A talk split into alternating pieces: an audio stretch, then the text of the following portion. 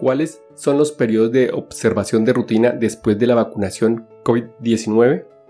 CDC, actualización a la fecha. Este es un podcast en el que desde el ojo de la ciencia aprenderemos del coronavirus y de la enfermedad COVID-19. Es una producción de medicina en una página. Dirección y conducción, Jarvis García.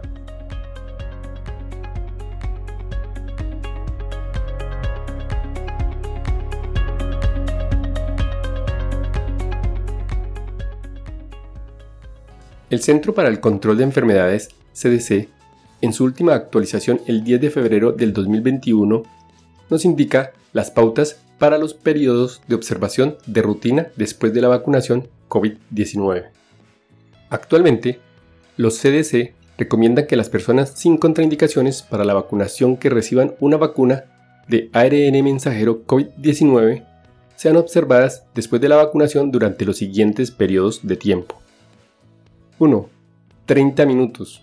Para personas con antecedentes de una reacción alérgica inmediata de cualquier gravedad a otra vacuna, COVID-19 sin ARN mensajero, o terapia inyectable. O personas con antecedentes de anafilaxia por cualquier causa. Y 2.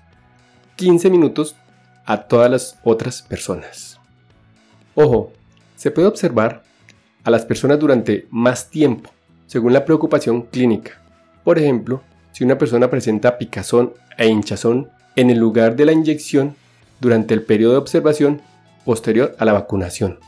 Este periodo puede extenderse para evaluar el desarrollo de signos y síntomas de hipersensibilidad compatible con anafilaxia, descritos en el episodio anterior.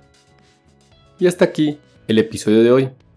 No olviden pasar por la descripción donde dejo los links para mejor revisión del tema. Chao, chao.